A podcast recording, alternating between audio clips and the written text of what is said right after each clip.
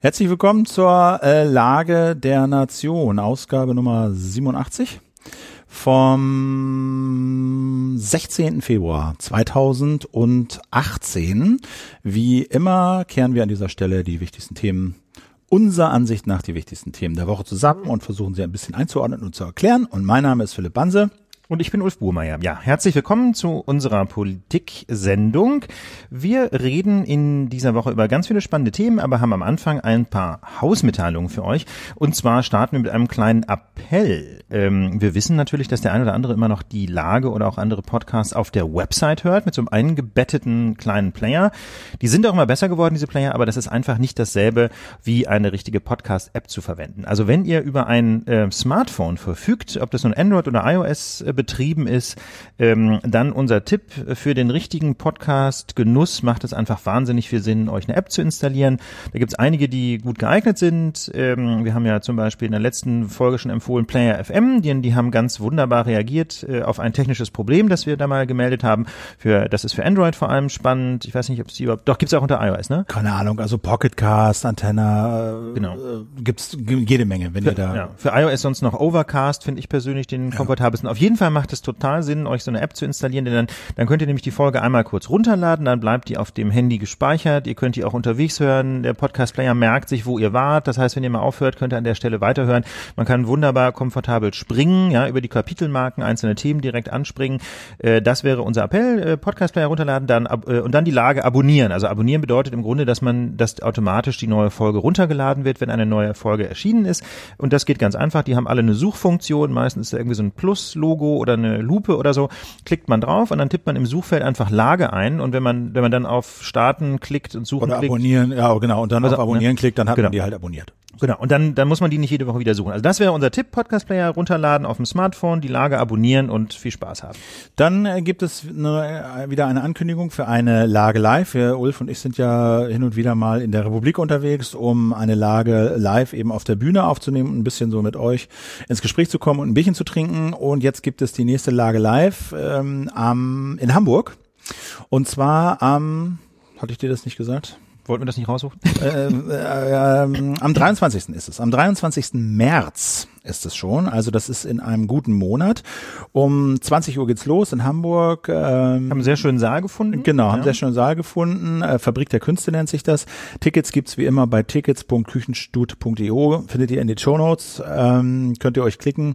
Und ja, dann freuen wir uns, äh, dass wir euch da demnächst auch mal in Hamburg treffen. Genau, außerdem im Verkauf sind weiterhin die Tickets für die Lage live in Leipzig am 8. Juni. Das heißt, die könnt ihr auch nachklicken. Ein paar sind noch da. Die die sind zwar schon heiß begehrt, aber ein paar haben wir noch im Angebot. Und ähm, dann, nur damit die nicht in Vergessenheit gerät, wir haben auch eine Lage live in Stuttgart, aber die ist ausverkauft. Deswegen haben wir die nicht mehr erwähnt. Da kamen schon besorgte E-Mails, weil wir die nicht erwähnt haben in der letzten Folge, ob die gestrichen ist. Nein, natürlich kommen wir Ende April nach Stuttgart, wie versprochen, nur ist ausverkauft, deswegen haben wir da keine Werbung mehr gemacht. So, wann kommt ihr nach Köln? Wann kommt ihr nach XYZ? Äh, da haben wir eine kleine, gibt's viele Fragen, da haben wir eine kleine Seite gemacht mit so ein paar Anforderungen, äh, die wir brauchen, um irgendwo mal vorbeizukommen. Link findet ihr in den Shownotes, Kühnstudio slash Lage der Nation slash Lage minus live. Und äh, genau, dann war noch die Frage, was machen wir bei der hundertsten Lage am 18. Mai voraussichtlich? Ja, wir haben ja zweimal Geburtstag. Ne? Wir haben im März ist quasi wirklich der Geburtstag, wo wir im März 2016 die erste Lage ins Netz gestellt haben. Im Mai werden wir rechnerisch wohl die hundertste Folge erreicht haben. Wir wissen ja nicht ganz genau, was wir machen, aber wir sind total offen für eine nette Party. Insofern äh, schickt uns doch ein paar Vorschläge, ein paar kamen auch schon, ähm, was ihr spannend fändet, zum Beispiel für die hundertste Folge. Dann lassen wir den Geburtstag vielleicht eher ausfallen und feiern eher die hundertste Folge. So, als Milestone. Jo, im Mai irgendwann. Da kann man nämlich auch draußen was machen. Im März ist das Wetter ja so ein bisschen wackelig. Im Mai könnten wir was draußen machen. Also wenn ihr eine schöne Idee habt für eine Geburtstagslage, freuen wir uns auf eure Vorschläge. Unser erstes Thema. Dennis Yücel ist frei.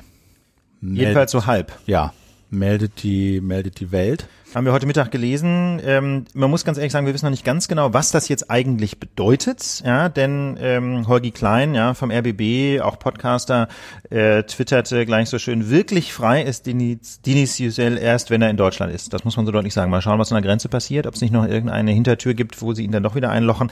Aber jedenfalls, er soll entlassen worden sein und wir schauen mal. Genau. Also der Mann ist äh, Korrespondent äh, für die deutsche Zeitung des Springer-Konzerns Welt gewesen und saß dort eben jetzt über ein Jahr in Untersuchungshaft, ähm, ja, weil er letztlich seine Arbeit gemacht hatte, also Interviews gemacht hatte zum Beispiel, auch mit PKK-Leuten. PKK ist eine Organisation, die die türkische Regierung äh, für Terroristen hält.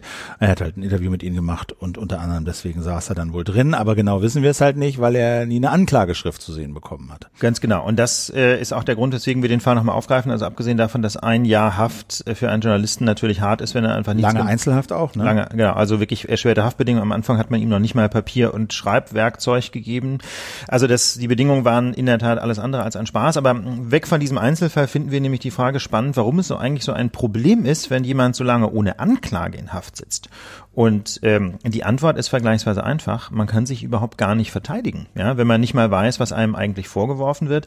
Ähm, und da haben wir mal gedacht, schauen wir mal ganz kurz in, äh, in Deutschland ins Gesetzbuch und stellen da mal so die Rechtslage dazu dar. Ähm, es gibt nämlich zwei Normen, die das regeln bei uns, Paragraph 121, 122 der Strafprozessordnung und die sehen vor, dass man normalerweise eine U-Haft nicht länger als sechs Monate aufrechterhalten darf, solange kein Urteil ergangen ist. Das Was heißt denn U-Haft? Also wann komme ich denn in U-Haft überhaupt? Ähm, das, ähm, da gibt es auch eine Regelung in der SCPO dazu. Man braucht einen dringenden Tatverdacht, das heißt eine sehr hohe Verurteilungswahrscheinlichkeit. Ne? Für eine Anklageerhebung reicht ja ein hinreichender, das heißt quasi 51 Prozent Verurteilungswahrscheinlichkeit und beim dringenden Tatverdacht muss die Wahrscheinlichkeit noch deutlich höher sein. Prozente kann man da nicht so richtig angeben, aber ich weiß nicht, vielleicht 70, 80. Mhm. Auf jeden Fall eine überwiegende, sehr hohe Wahrscheinlichkeit einer Verurteilung. Und dann braucht es einen Haftgrund. Das ist ganz wichtig, weil das mh, vielen Menschen gar nicht klar ist. Also alleine, äh, weil man einer Straftat dringend verdächtig ist, darf man nicht in Haft genommen werden, sondern es gibt im, in der Praxis vor allem zwei Haftgründe. Das eine ist die Fluchtgefahr. Also wenn jemand zum Beispiel wegen Mordes äh, oder eines Mordes beschuldigt wird und dann droht ihm lebenslange Freiheitsstrafe und daraus ergibt sich relativ leicht eine hohe Gefahr, dass derjenige sich dem Verfahren nicht ja. stellen wird. Und das zweite ist Verdunkelungsgefahr. Also insbesondere wenn jemand versucht, auf Zeugen einzuwirken und die zum Schweigen zu bringen, ähm, das könnte dann ähm, die, die, ähm, die Besorgnis begründen, dass derjenige versucht, die Aufklärung der Tat zu verhindern. Das sind so die beiden klassischen Haftgründe. Ähm, interessant noch so im internationalen Vergleich ist, dass wir in Deutschland extrem viel U-Haft verhängen hängen. Also wir sind da sehr, sehr schnell damit dabei, Leute in Haft zu nehmen. In den USA zum Beispiel ähm, kann man zwar auch sehr schnell angeklagt werden, aber sehr viele äh, Beschuldigte werden da zunächst mal wieder äh, auf Kaution entlassen. Das ist bei uns sehr, sehr selten der Fall, einfach weil die, ähm, weil so, man muss auch sagen, die Justizpraxis ist ähm, U-Haft sehr, sehr schnell zu vollstrecken. Also sechs Monate ist sozusagen der, der Regelfall. Ne? Sechs Monate ist eigentlich die Obergrenze für die U-Haft. Ähm, bis dahin muss ein erstinstanzliches Urteil ergangen sein. Das ist natürlich sehr ehrgeizig zulässig. Das klappt auch nicht immer und deswegen gibt es Ausnahmen dafür, nämlich ähm, wenn die besondere Schwierigkeit oder der besondere Umfang der Ermittlungen, ja, also schwieriger Fall, oder ein anderer wichtiger Grund ein Urteil noch nicht zugelassen haben innerhalb von sechs Monaten. Aber dann kann das das Gericht auch nicht mehr alleine entscheiden, sondern dann ähm, muss das Oberlandesgericht darüber entscheiden, ob die U-Haft fortgesetzt werden kann. Okay, also und Dennis Yücel saß jetzt ein Jahr in U-Haft ohne Anklage. Ja. Ne? Das heißt, er hatte auch überhaupt keine Ahnung, wie er sich verteidigen sollte. Ne? Er wusste überhaupt nicht, hat er jetzt vor dem vorgeworfen, dass er Morum geklaut hat oder was war jetzt der genaue Punkt? Äh, und da irgendwie eine Verteidigung zu entwickeln ohne Anklageschrift, das geht natürlich nicht.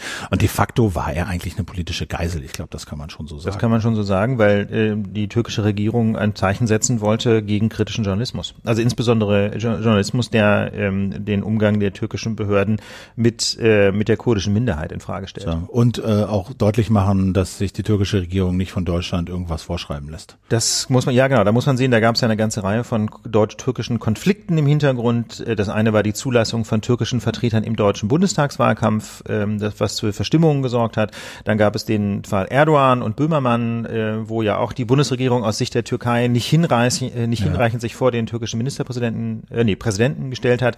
Insofern, ähm, da gab es eine ganze Reihe von Konflikten und der Eindruck liegt nahe, dass die Inhaftierung äh, auch damit im Zusammenhang steht. Aber natürlich, letztlich weiß man es nie so richtig. Interessant finde ich nur an der ganzen Aktion, ähm, dass es ja ein Schlaglicht darauf wirft, wie, äh, wie weit es eigentlich mit der unabhängigen Justiz in der Türkei her ist. Ne? Ja, also Yildirim, der Ministerpräsident, hat ja immer gesagt, ja, wir, wir, können wir nichts machen. Also wir wissen nicht, äh, wie wann der freikommt und ob. Und das ist ja Sache der Justiz. Aber hat er jetzt gesagt, in, bei, bei der ARD, glaube ich, möglicherweise wird da demnächst was passieren. Er war ja auf Deutschland besucht. Das, ja, ja, das als Hintergrund. Genau. Ne? Er ist bei Angela Merkel zu Besuch gewesen. Es gab eine gemeinsame Pressekonferenz. Angela Merkel hat, was ja die diplomatisch eher, eher unüblich ist, die Menschenrechtssituation und auch diesen konkreten Fall angesprochen in einer Pressekonferenz. Da sagte dann eben der türkische Ministerpräsident, also er fände es ja gut, wenn sich der Fall beschleunigen würde und irgendwie ein, zwei Tage später ist der Mann frei. Aber klar, völlig unabhängige Justiz, das hat nichts mit diesen politischen Einflüssen zu tun. Aber wir wissen jetzt auch nicht genau, warum er freikommt. Ne? Also Nein, das muss man dazu sagen. Die Kalkulation dahinter und die politische Strategie kann man nur spekulieren. Momentan, und wir ne? warten, wie Holgi so schön getwittert hat, einfach darauf zu schauen, ob er wirklich, wirklich freikommt. Mal sehen. Also ob wirklich nach Deutschland darf. Die SPD hat wieder für sehr viel Unterhaltung gesorgt. Ja. Und äh, wir haben das äh, letzte Woche ja auch erst uns so ein bisschen geärgert, dass wir noch vermeldet hatten, dass äh, Martin Schulz Außenminister wird und dass Andrea Nahles der neue Parteivorsitzende wird. Und dann ähm, ja mussten wir dann doch feststellen, dass das doch wieder alles nur von sehr geringer Halbwertszeit war, diese Information. Und äh, Martin Schulz äh, auf Druck der Parteibasis vor allen Dingen und auch aus dem Vorstand gesagt hat, ach nee, Außenminister ist jetzt doch nicht für mich ich lasse das mal. Ja. Und die SPD dann auch noch festgestellt hat, dieser schöne Hinterzimmer-Coup, Andrea Nahles übernimmt von ihm erstmal kommissarisch den Vorsitz, bevor sie sich dann auf dem Parteitag zur Wahl stellt und hoffentlich zur Vorsitzenden gewählt wird. Ah, nee, geht nicht. Funktioniert auch nicht. Insofern muss man sagen, hat die Partei da ein ganz furchtbares Bild abgeliefert, aber vielleicht doch noch ein, zwei Sätze zu diesem Schulz-Abgang. Ähm, also Martin Schulz hatte ja so die Idee, äh, ich übergebe den Vorsitz der Partei und rette mich quasi äh, ins Außenministerium, das ja klassischerweise für so eine Art PR-Boost sorgt. Ne? Das heißt, die aller, allermeisten Menschen, die dieses Amt innehaben, erfreuen sich hinterher größter Beliebtheit. Selbst Sigmar Gabriel, er ist ja derzeit Deutschlands beliebtester Politiker, ähm, der sollte quasi äh, mal eben kurz abgesetzt abgesägt werden, indem man ihn durch den wesentlich unbeliebteren Schulz ersetzt. Und ähm, normalerweise wird sowas ja im politischen Feld so halbwegs hingenommen. Da gibt's dann, da zerbrechen allenfalls Freundschaften. Aber äh, Sigmar Gabriel war offensichtlich so sauer, dass er zu einem wirklich fiesen Gegenschlag ausgeholt hat. Er hat nämlich ein Interview gegeben und sich da über äh, die, die Gemeinheiten beklagt innerhalb der SPD und äh, das gipfelt dann in so einem so einem etwas launigen Otto, wo er seine Tochter zitiert, die ist so irgendwie ist ein kleines Mädchen, zwei, drei Jahre alt. Ne? So jung weiß ich nicht, aber ist ein kleines. Ein kleines und ja. äh, und er und die soll gesagt haben, es sei doch viel schöner auch bei der Familie statt äh, mit dem Mann mit den Haaren im Gesicht. Ja, was natürlich schon ein ganz fieser Tiefschlag ist und was Sigmar Gabriel nach allem, was man so hört in der SPD auch keine Sympathien eingebracht hat. Jedenfalls hat äh, Martin Schulz also gemerkt, der Widerstand in der Partei wird einfach zu groß. Äh, er kann diesen, äh, diesen Move nicht machen und jetzt äh, musste er eben diese Pläne aufgeben. Wer jetzt allerdings Außenminister werden soll, ist noch offiziell unklar. Sigmar Gabriel könnte es theoretisch werden, hat aber eben so viele Gegner in der SPD, dass das als überhaupt nicht sicher gilt. Äh, in Berlin kursieren alle möglichen Kabinettslisten für die SPD. Es ist wohl, das ist die gute Nachricht, auch noch nicht ganz sicher, dass Heiko Maas Justizminister bleiben darf. Ähm, da werden auch andere Namen gehandelt, ähm, was ja, glaube ich, qualitativ dem Ministerium nur gut tun kann. Aber es ist eben unklar, was mit dem Auswärtigen Amt passiert. Äh, Sigmar Gabriel ist alles andere als gesetzt, äh, müssen wir abwarten. Jedenfalls aber Martin Schulz hat bei diesem ganzen Spielchen total verloren, äh, denn er ist jetzt im Grunde einfacher Bundestagsabgeordneter. Abgeordnet, genau. Nahles äh, steht auch so ein bisschen beschädigt da, ja. weil sie hat diesen Move ja, diese Rochade ja mitgemacht, ja, so nach dem Motto, ja, da mache ich mal den kommissarische Leitung von dieser Partei, bis da neu gewählt wird und dann stellte sich aber kurz danach raus, äh, ja, äh, wir haben da mal in die Satzung geguckt, ähm, äh, ich glaube, da gibt's Stellvertreter, die da irgendwie erstmal kommen sollten und äh, geht nicht so. Und jetzt hat halt Olaf Scholz ähm, die kommissarische Leitung der Partei übernommen, bis genau. dann alles gewählt wird. Also der Hintergrund ist nämlich, dass nach dem Organisationsstatut der SPD, ähm, wenn der Vorsitzende wegbricht, wie hier, ne, Martin ja. Schulz ist ja einfach zurückgetreten, ähm, dann einer der Stellvertretenden natürlich aufrückt. Also die Geschäfte führen die Stellvertretenden weiter, da gibt es sechs, meine ich, an der Zahl und zu denen gehört Andrea Nahles einfach nicht. Das heißt also, das kann sie einfach nicht machen und ähm, dementsprechend muss es einer der sechs. Dass es jetzt Olaf Scholz geworden ist, muss man allerdings sagen, ähm, ist sicher auch kein Zufall, denn er gilt als einer der engsten Vertrauten von Andrea Nahles. Ne? Das ist auf den ersten Blick verwirrend, weil Olaf Scholz ja äh, innerhalb der SPD erzkonservativ ist, während Andrea Nahles jedenfalls historisch betrachtet eher dem linken Flügel zugeordnet wird, war mal sehr links als Juso-Vorsitzende. Ähm, die Erklärung dafür liefert der Spiegel nach, der in dieser Woche berichtet, dass äh, Olaf Scholz und Andrea Nahles seit längerem eine Seilschaft gebildet haben, ja, also sie haben sich quasi so gegenseitig ewige Treue geschworen. Mal schauen, wie lange das dauert, ja. Siehe Schulz und Gabriel mit so Polittreue äh, schwören, kann es ja auch schnell mal vorbei sein. Momentan aber scheint diese ähm, diese dieses dieses Bündnis zum gegenseitigen Vorteil noch zu funktionieren. Strategisch ist das nicht ganz doof, denn ähm, denn Nahles und Scholz repräsentieren ja auch ganz unterschiedliche Flügel in der SPD. Ne? Scholz eben den konservativen Seeheimer Kreis, Nahles traditionell eher die die sozial orientierteren Sozialdemokraten mit anderen Worten, dass die beiden sich zusammengetan haben und zum wechselseitigen Vorteil äh, miteinander kooperieren, äh, das äh, ist von der Idee her gar nicht verkehrt. Die Frage ist nur, äh, ob die nicht beide auch an Profil verlieren ne, durch diese durch diese Zusammenarbeit. Also ja, und das ist auch noch eine Frage, wie das mit Sigmar Gabriel klappt, weil Nahles und Gabriel können sich gar nicht riechen. Nee. Äh, die beiden hatten nicht immer eine gute Zeit. Und Hintergrund äh, ist, Andrea Nahles war Generalsekretärin unter dem Vorsitzenden Gabriel und musste seine ständigen Kurswechsel und äh, Ausfälle irgendwie dann nach außen verkaufen. Also das war wohl kein Spaß. Also da gibt's jetzt also demnächst einen Parteitag und da wird dann wieder ein neuer Vorsitzender, Vorsitzender gewählt. Nahles tritt sicherlich an als Favoritin. Es gibt aber noch so ein paar andere Kandidaten, ähm, unter anderem Flensburgs Oberbürgermeisterin Simone Lange. Sehr sympathisches Interview habe ich da gelesen, äh, verlinken wir in den Show Notes. Also ehrlich gesagt äh, finde ich das äh, schon mal ein sehr deutliches Signal, dass überhaupt jemand antritt gegen Andrea Nahles. Das zeigt im Grunde die massive, massive Unzufriedenheit an der SPD-Basis. Ne? Also eigentlich gibt es da sehr, sehr viele Leute, die auf die gesamte Führungsriege keinen Bock mehr haben. Ob die nun Schulz, Scholz oder Nahles oder Gabriel heißen, die sind im Grunde aus, also nicht, natürlich nicht aus Sicht aller, aber aus Sicht breiter Kreise der Basis völlig indiskutabel. Und meinst du, das reicht aus, um da wirklich so eine wie die Lange an die Spitze zu wählen? Im Zweifel vermutlich nicht, wenn man sagen wird, sie hat einfach zu wenig, äh, sie zu wenig Erfahrung in der Partei. Auf der anderen Seite ähm, gibt es doch eine sehr starke Sehnsucht danach, dass ähm, die Partei sich mal grundsätzlich neu aufstellt. Und man muss einfach sehen, alle Leute, die da jetzt äh, aus der Polita äh, aus der Partei ähm, Spitze genannt werden, sind natürlich einfach seit, seit ewigen Zeiten dabei. Andrea Nahles zum Beispiel war auch schon an den Entscheidungen für die Agenda äh, 2010, ja, also Stichwort Hartz-IV-Gesetze und so beteiligt. Das muss man sich überlegen. Die war damals schon Mitglied im Parteivorstand. Das heißt also, ähm, eine echte Abkehr von den historischen Fehlern der SPD wäre auch mit Andrea Nahles sicherlich nicht zu erreichen. Aber wenn ich jetzt sage historische Fehler, ähm, das ist natürlich sehr umstritten, ob das so war, aber es gibt jedenfalls breite Kreise in der Bevölkerung, die der SPD die Agenda 2010 nie verziehen haben und äh, für die die SPD sicherlich so lange nicht wählbar ist, wie da nicht ein Kurswechsel vollzogen wird. Den allerdings, muss man ja deutlich sagen, hat Andrea Nahles schon ausgeschlossen. Ne? Also sie hat ein Interview gegeben, in dem sie gesagt hat, also es wird mit ihr keinen Linksschwenk geben, keinen Kurswechsel, sondern weiter so. Und ob weiter so äh, tatsächlich so ein sexy Programm ist aus Sicht der SPD-Basis, müssen wir abwarten. Ja, das ähm, sieht zumindest nicht danach aus, zumindest wenn man die Sonntagsfrage sich anschaut, äh, die im Auftrag von Insa und Bild gestellt wurde. Also diese Frage, was welche Partei würden Sie wählen, wenn kommenden Sonntag Bundestagswahl wäre?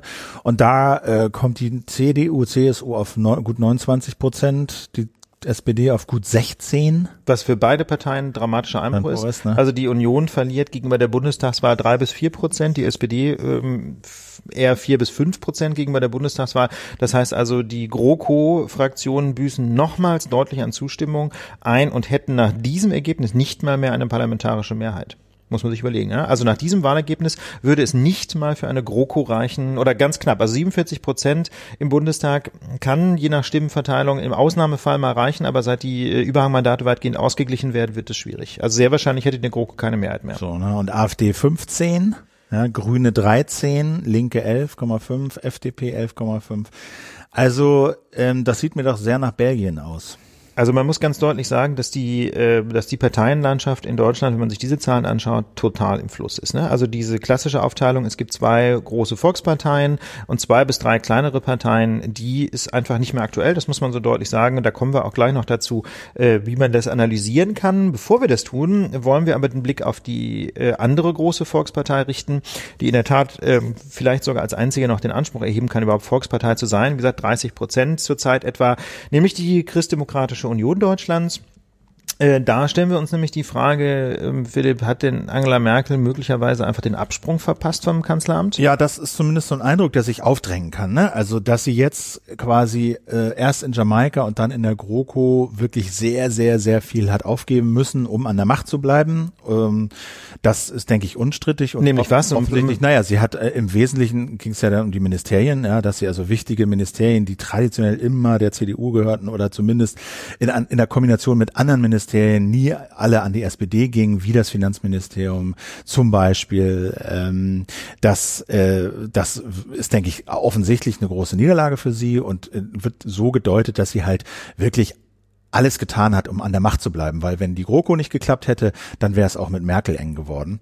Äh, und jetzt stellt sich natürlich die Frage, ist das so, hat sie den Absprung verpasst? Hat sie das wirklich verpasst, sagen wir mal, ihre Kanzlerschaft mit Würde und Anstand zu beenden und zwar in Eigenregie zu beenden, einen Nachfolger aufzubauen und so in die Geschichtsbücher einzugehen als die große Kanzlerin mit äh, XY Attributen. So, und jetzt ist sie aber da und mokelt da rum und äh, wird abgesägt, sägt sich halb selbst ab. Und da würde ich sagen, da darf man, glaube ich, Merkel nicht unterschätzen. Also wenn irgendjemand Strippen ziehen kann und wenn irgendjemand es versteht, die Lage so umzubiegen, dass sie am Ende äh, mit einer Krone auf dem Kopf dasteht, dann ist das Merkel. Ja. Also ich denke auch, dass sie politisch einfach eine der begabtesten Strateginnen ist, ne, in den letzten, äh, die wir in den letzten Jahren, wenn nicht Jahrzehnten gesehen haben. Da bin ich auch immer wieder ganz beeindruckt. Ähm, man kann das weniger sagen für die Inhalte, ne, weil sie da einfach doch vergleichsweise wenig Akzente setzt, sondern äh, es gibt Ausnahmen, ja, Stichwort Ende der Wehrpflicht, Stichwort Flüchtlinge Flüchtlingskrise, Energiewende wo, und Energiewende, so. wo sie, mhm. wo sie in einzelnen Punkten äh, auch sehr einsame Entscheidungen getroffen und durchgezogen hat. Das muss man sagen. Aber im Großen und Ganzen ist sie doch eher eine Moderatorin. Sie schaut sich an, in welche Richtung treibt dieser ganze Laden und dann aber setzt sie sich gerne an die Spitze der Bewegung und sie schafft es dabei eigentlich traditionell äh, immer an der Spitze zu bleiben. Und auch jetzt wieder hat sie einen ganz interessanten Move gemacht. Wie gesagt, ob die ähm, SPD-Basis äh, in der Mitgliederbefragung tatsächlich für eine GroKo stimmt, ist alles andere als klar. Also die Opposition innerhalb der Partei ist sehr, sehr stark. Die Jusos ähm, gehen ja auf Wahlkampftour äh, gegen eine GroKo. Die Parteispitze ist extrem beschädigt. Äh, sie geht zwar auf Tour für die GroKo, aber man, mit Martin Schulz will man jetzt sicher nicht mehr werben und Andrea Nahles hat auch schon alles Mögliche gesagt zum Thema GroKo. Äh, insofern ist das alles nicht so wahnsinnig glaubwürdig und man muss einfach abwarten, ob das, ähm, ob das überhaupt ein Plus gibt für die GroKo. Dafür spricht allerdings, habe ich heute, äh, Quatsch, diese Woche im Freitag gelesen, politisches Wochenmagazin aus Berlin, da wurde nämlich darauf verwiesen, dass in der SPD die Gewerkschaften nach wie vor sehr stark sind. Irgendwie 42 Prozent der SPD-Mitglieder haben eine Gewerkschaftsverankerung und aus mir persönlich nicht so ganz für, äh, nachvollziehbaren Gründen trommeln die Gewerkschaftschefs ähm, in Deutschland sehr für eine GroKo. Mhm. Äh, mit vielleicht aufgrund irgendwie alter Treue zum SPD-Parteivorstand, ich weiß es nicht. Jedenfalls ähm, trommeln die SPD, äh, äh, trommeln die Gewerkschaften für die GroKo und das könne, so der jedenfalls der Freitag, auch einen Ausschlag geben bei vielen Mitgliedern. Aber jedenfalls ähm, ist nicht ganz klar, was bei der Abstimmung rauskommt. Und Angela Merkel, stra große Strategin, baut schon vor für den Fall, dass es eben keine GroKo geben kann wegen eines Vetos der SPD-Mitglieder. Sie hat nämlich dem ZDF am vergangenen Wochenende im Interview gesagt, wenn auch etwas verklausuliert, ne, in diesen typischen Merkelschen unscharfen Formulierungen, dass sie auch für eine Minderheitsregierung zur Verfügung steht. Das hat sie aber so nicht gesagt, ne? Also das Wort nee, Minderheitsregierung hat sie das nicht gesagt. nicht. Ne? Also sie hat nur gesagt, wie hat sie gesagt, sie steht für alle Optionen des Artikels 69. 63. 63. Genau. Äh, Grundgesetz offen und das bedeutet auch Minderheitsregierung. Genau. Ne? Das, der Artikel 63 ist diese Norm im Grundgesetz, die die Kanzlerwahl regelt. Die haben wir in der Lage ja schon ganz häufig diskutiert. Am Anfang braucht man absolute Mehrheit. Irgendwann dann reicht die relative, also die einfache Mehrheit der Stimmen. Und äh, auch ohne Koalition könnte Angela Merkel sich damit zur Kanzlerin einer Minderheitsregierung wählen lassen. Und also diese, wie gesagt, das ist typisch Merkel, eine etwas verschwurbelte Formulierung, aber im Ergebnis wird es wohl so gedeutet. Also Markus Feldenkirchen hat das ähm, äh, Spiegel Redakteur äh, hat das jedenfalls so verstanden und auch entsprechend getwittert und noch ein paar andere Politjournalisten. Also im politischen Berlin in, äh, ist es so angekommen, dass Merkel damit ähm, quasi so sanft, ohne es beim Namen zu nennen, die Tür geöffnet hat ähm, zu einer Minderheitsregierung. Und da muss man einfach sagen, strategisch total schlau. Ja, weil, ja, weil das eine Riesenoption ist. Also das ist alles andere als ausgemacht. Wir haben zu, zu Merkel auch einen ganz interessanten Einwurf von Daniel bekommen, der fragt, ich dachte bisher immer, dass sämtliche Gesetze vom Bundeskanzler, also Frau Merkel, abgesegnet werden müssen, bevor diese wirklich umgesetzt werden können. Hier finde ich, kommt äh, Frau Merkel einfach zu gut weg, dass zum Beispiel Dobrindt, also ehemaliger Verkehrsminister und für digitale Netze zuständig, ziemlichen Mist baut, ist eine Sache, wo aber ist Frau Merkel, die das auch immer absegnen muss. Das ist doch eine ganz andere. Warum wird an dieser Stelle immer nur Dobrindt zur Verantwortung gezogen und selten Frau Merkel? Ich finde das deswegen ein gutes Beispiel, weil das eben genau, äh, sagen wir mal, die Antwort darauf ist das, was immer gesagt wird und es ist hier ein gutes Beispiel. Merkel fährt auf Sicht. Ja, die lässt ihre Minister machen. Ja und äh, hat da jetzt keine große Vision, der, zu der sie die verpflichtet, obwohl sie sowas hat wie eine Richtlinienkompetenz, also die groben Linien der Politik der Regierung schon vorgeben kann. Sie könnte den Leuten wie Dobrindt auch klarere Ansagen äh, mhm. machen, mhm. tut sie aber nicht, sondern die guckt halt so, was machen die und dann überlegt sie sich, ob sie interveniert oder eben auch nicht. Mhm. Ja, äh, und deswegen, das ist halt eine, eine ganz charakteristische Eigenschaft von Merkels Politik. Ja, das ist ganz interessant über die Frage, was denn eigentlich diese Richtlinienkompetenz in der Praxis bedeutet. Gibt es also dicke Aufsätze und fast, glaube wahrscheinlich auch irgendwelche Dissertationen. Also juristisch ist das heiß umstritten, was die denn eigentlich umfasst, diese Richtlinienkompetenz. Aber politisch betrachtet äh, ist ja völlig klar, ähm, Angela Merkel ähm, kann beim Bundespräsidenten die Ernennung und äh, Entlassung von Ministern anregen. Äh, und das hat er dann eben auch zu tun. Also Minister äh, sind im Grunde von Angela Merkels Wohlwollen abhängig.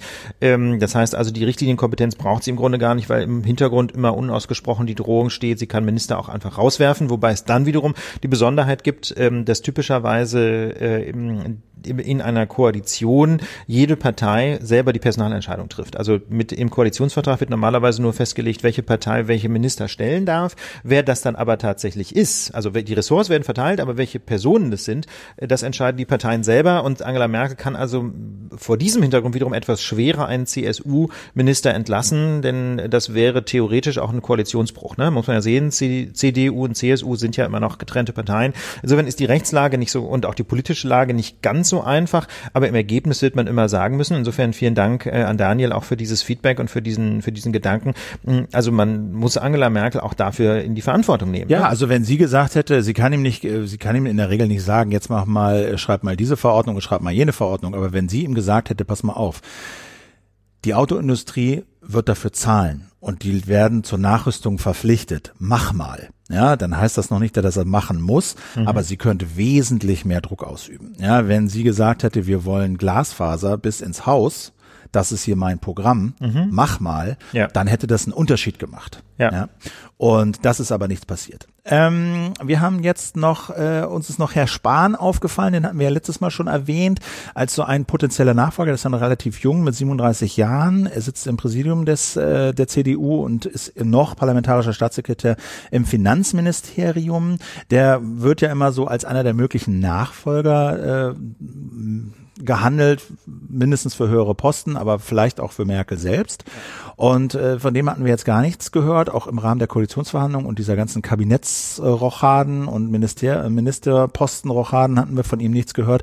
Jetzt ist er aufgetreten beim politischen Aschermittwoch in Fellbach und ähm, vielleicht hat, sollten wir noch, bevor, ja. wir, bevor wir da ins Detail gehen, sollten wir vielleicht noch einen Satz sagen zu dieser Institution des politischen Aschermittwochs. Ja, das hat mir mein Sohn auch gefragt. Ähm, was denn, ist das denn? Was soll das denn eigentlich? Ja. Ne? Aschermittwoch ist ja eigentlich zunächst mal ein christliches Fest, vor allem in der katholischen Kirche groß begangen, irgendwie mit Aschekreuz auf der Stillen und so. Sehr eindrucksvolle Zeremonie. Ja, ich bin ja katholisch, habe das also auch schon öfter miterlebt. Ich finde das sehr eindrucksvoll. Gut, jedenfalls äh, neben dieser religiösen Dimension ähm, hat der Aschermittwoch ähm, auch die Bedeutung äh, eines politischen Hochfests Rechts, muss man schon sagen, denn äh, die politischen Parteien in Deutschland treffen sich an diesem Tag typischerweise zu relativ volkstümlichen, krachledernen Veranstaltungen. das heißt also, äh, das ist so der typische Tag für Bierzelttreffen, da äh, wo dann die Leute sich bei, bei einiger Sauferei treffen und ähm, die Führungspersönlichkeiten der Parteien markige Reden halten. Ja, das ist also jetzt nicht der Tag für feinsinnige Diskussionen, sondern da wird eher so ein bisschen auf die Pauke gehauen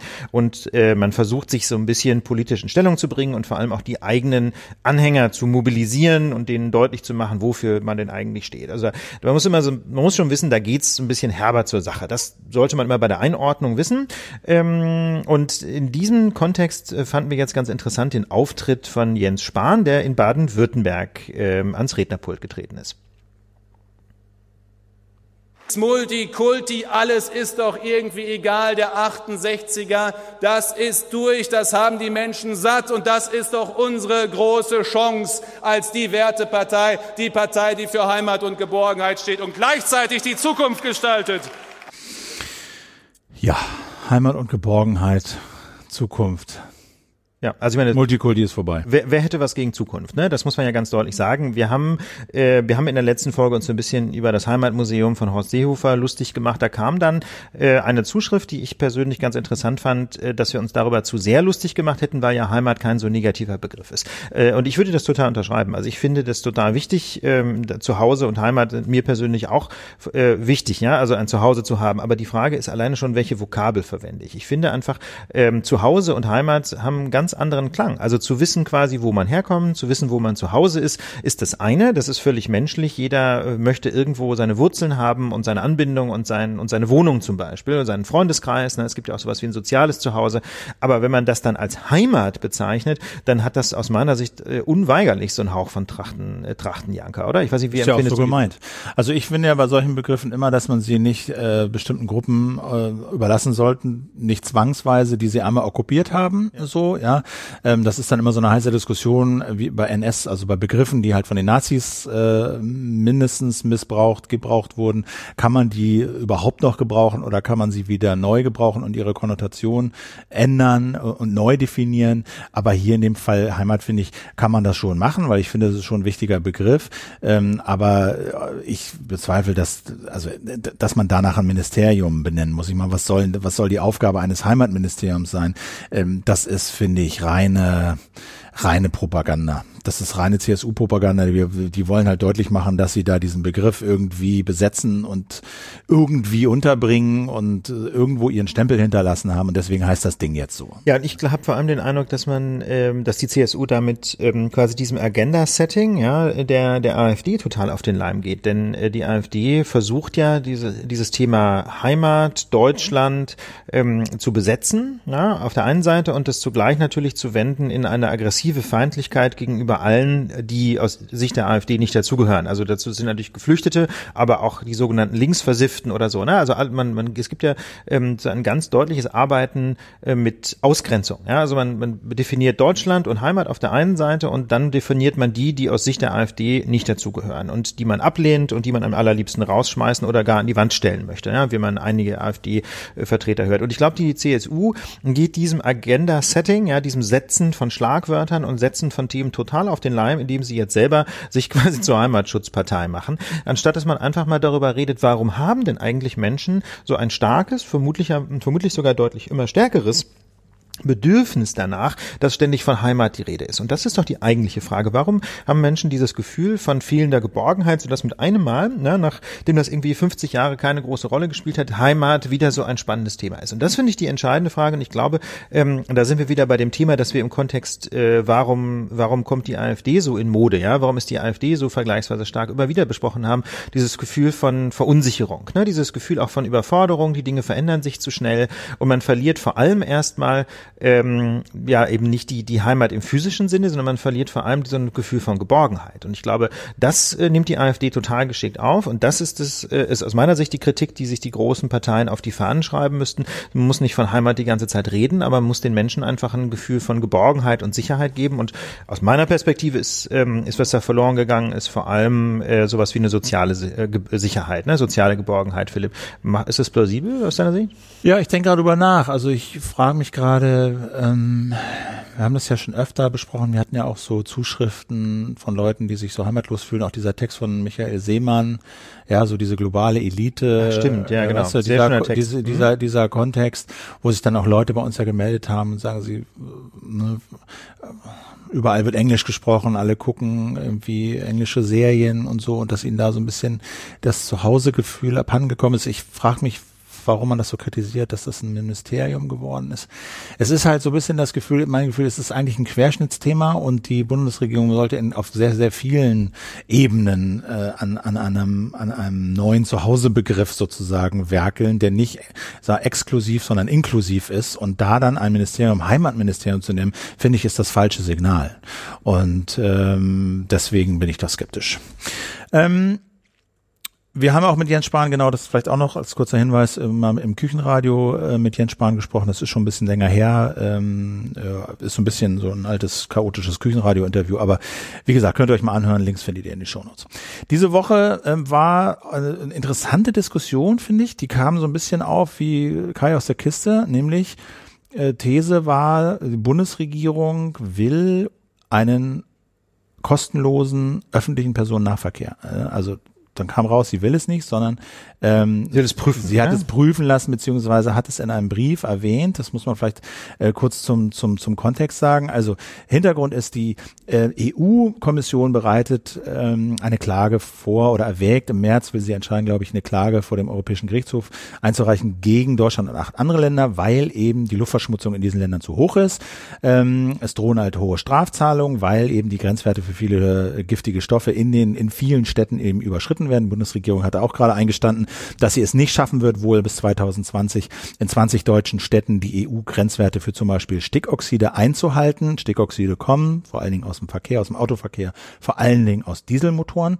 Und vor diesem Hintergrund hat die, äh, haben die Ministerien Umwelt und Verkehr und das Bundeskanzleramt einen Brief geschrieben an die Umweltkommissarin in Brüssel und insgesamt eben sieben Maßnahmen vorgeschlagen, um dieser Klage eventuell vorzukommen. Und darin war dann von Verkehrsregelungen die Rede, von Einrichtung von Niedrigemissionszonen für Schwerlastverkehr, Förderung von E-Mobilität, also Sachen, die auch im Koalitionsvertrag stehen und eben kostenloser öffentlicher Nahverkehr mit dem Ziel, die Anzahl der Fahrzeuge zu verringern und eben so mit der Ankündigung, wir wollen das mal testen in fünf deutschen Städten, Bonn, Essen, Herrenberg, Reutlingen und Mannheim. So, so ist das Ding in die Welt gekommen. Und da waren natürlich alle erstmal. Also auf Druck der EU-Kommission. Ja, na klar. Und das ist keine irgendwie grüne Seele der der Gruppe. Überhaupt nicht. Und das steht jetzt im äh, jetzt ist das schon nächste Woche Bundesverwaltungsgericht in Leipzig entscheidet ähm, über ob Städte äh, Fahrverbote verhängen sollen und müssen und dürfen. Also da steigt der Druck schon erheblich. Und äh, das ist jetzt nicht aus irgendeiner grünen Seele entsprungen. Nee. Aber da haben natürlich alle erstmal geschrungen, gesagt, super. Das ist, ich habe das, ich finde, das ist dieses Thema ist deswegen auch so interessant, weil es, ähm, sagen wir mal, die Schwierigkeit von Politik deutlich macht. Ja, es ist in erstmal im ersten Impuls für ganz viele sagen, ja, na klar, ja. perfekt, ist doch super. Ja, und sobald du ein bisschen anfängst drüber nachzudenken, merkst du, diese Entscheidung hätte wahnsinnig viele Nebenwirkungen. Und das wird klar, dass Politik in einem unglaublichen Netzwerk stattfindet und dass so eine Gesellschaft ein System ist mit vielen äh, bewegenden Teilen. Und wenn du an einem was änderst, ändert sich ganz viel und Gesetze haben unerwartete Nebenwirkungen, mit denen keiner rechnen konnte. Und das ist ein unglaublich komplexes Gebilde. Und so aber, ist es aber, hier auch. Oh, genau. Ja. Wenn du das ja quasi als, als Framing, ja, als Rahmen für die Debatte ja. setzt, möchte ich allerdings einen, einen Gegenbegriff da, äh, neben diese Komplexität setzen, und zwar Stichwort Derailing. Ja?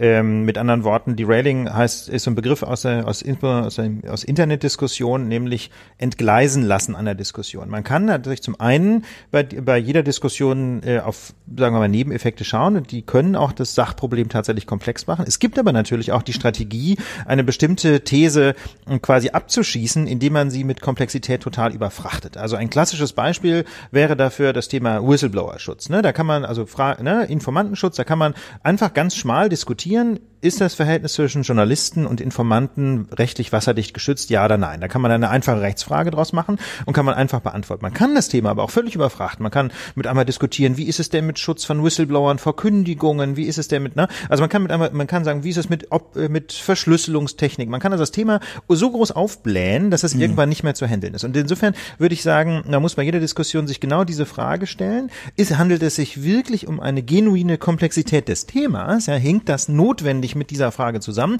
Oder hat da möglicherweise jemand einfach Probleme damit dran geklatscht, weil er einfach die Frage möglichst vom Tisch haben will? Guter Punkt. Fangen wir mal an, das ein bisschen auseinanderzunehmen. Also pro, ja, was spricht dafür? Für diesen äh, kostenlosen, also kostenlos eigentlich bedeutet ja fahrscheinlos. Eigentlich heißt er fahrscheinlos und die Piraten haben das so ein bisschen auf die politische Agenda gesetzt vor ein paar Jahren, als die hier in Berlin im Landtag waren. Das muss man ihnen zugute halten. Also natürlich ist der öffentliche Nahverkehr nicht kostenlos. Natürlich kriegen die Lokführer, Lokführerinnen Geld, die Züge kosten Geld, Schienen kosten Geld, kostet alles Geld, aber er ist halt fahrscheinlos insofern, als dass Leute, die den Verkehr nutzen wollen, eben keinen Fahrschein mehr brauchen äh, und keinen kaufen wollen, daher kommt kostenlos. Aber sie brauchen keinen Fahrschein, sondern können das Ding einfach so nutzen und die Kosten werden halt von äh, aus anderen Töpfen getragen. Das ist nämlich die das ist die interessante Frage, trägt die Allgemeinheit die Kosten dieser Mobilität oder werden diese Kosten individuell getragen? Ne? Und dazu muss man halt einfach wissen, dass ja die äh, Allgemeinheit zum Beispiel auch bei anderen Mobilitätsformen erhebliche Kosten Kosten trägt. Also denken wir an den Autoverkehr, die Allgemeinheit zahlt die Straßen. Na, damit, damit Menschen individuell sich mit ihrem Auto fortbewegen können. Zum Beispiel. Also Zum Beispiel. Aber dafür gibt's auch eine Kfz-Steuer. Also ne, Ja, die, die ist Kfz-Steuer ist ja ein paar. Cent. Ja, genau. Ja. Also äh, Pro wird immer angeführt, Beispiel Melbourne. Ne, die haben das äh, wohl gemacht. Und die argumentieren, warum haben sie es gemacht? Na, weil es einfach billiger ist, sagen die. Ne? Den Artikel haben wir verlinkt. Zehntausende PKWs weniger äh, im Stadtraum, Straßen halten länger, ja, Unfälle sind seltener, positive Wirkungen natürlich auf die Luft sind immens, sagen sie. Keine Fahrkartenkontrolleure, die man bezahlen muss, weil brauchst halt keinen Fahrschein.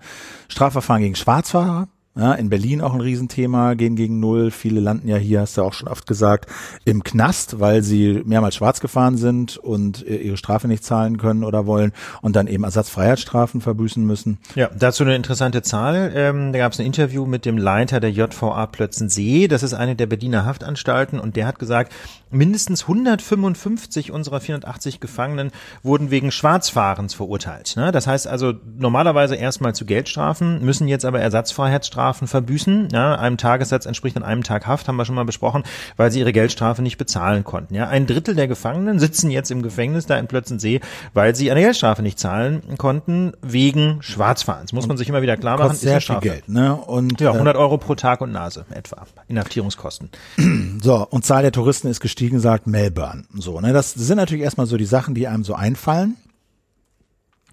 Aber dann gibt's halt eben auch Gegenbeispiele. Ne? Seattle ist ein Beispiel, die haben vor fünf Jahren ungefähr, nach 40 Jahren angeblich den kostenlose, ähm, die kostenlosen Fahrten im ÖPNV eingestellt. Äh, einfach, sagen sie, weil es zu teuer war. Sie konnten es nicht mehr bezahlen. Und ähm, in Deutschland ist es also so, dass ähm, die, der Verband der deutschen Verkehrsunternehmen gesagt hat, also die Verkehrsbetriebe in Deutschland nehmen jährlich 12 Milliarden Euro aus Ticketverkäufen ein. Wenn du das fahrscheinlos machst, müsste die Steuerzahler mindestens diese 12 Milliarden zahlen. Abzüglich der gesamten Kosten für das Ticketing, abzüglich der gesamten Kosten für die, für die Kontrollen der Tickets und abzüglich der Kosten für die Strafverfolgung. Ne, wir haben im Jahr in Deutschland etwa 60.000 Strafverfahren wegen Schwarzfahrens. Ne?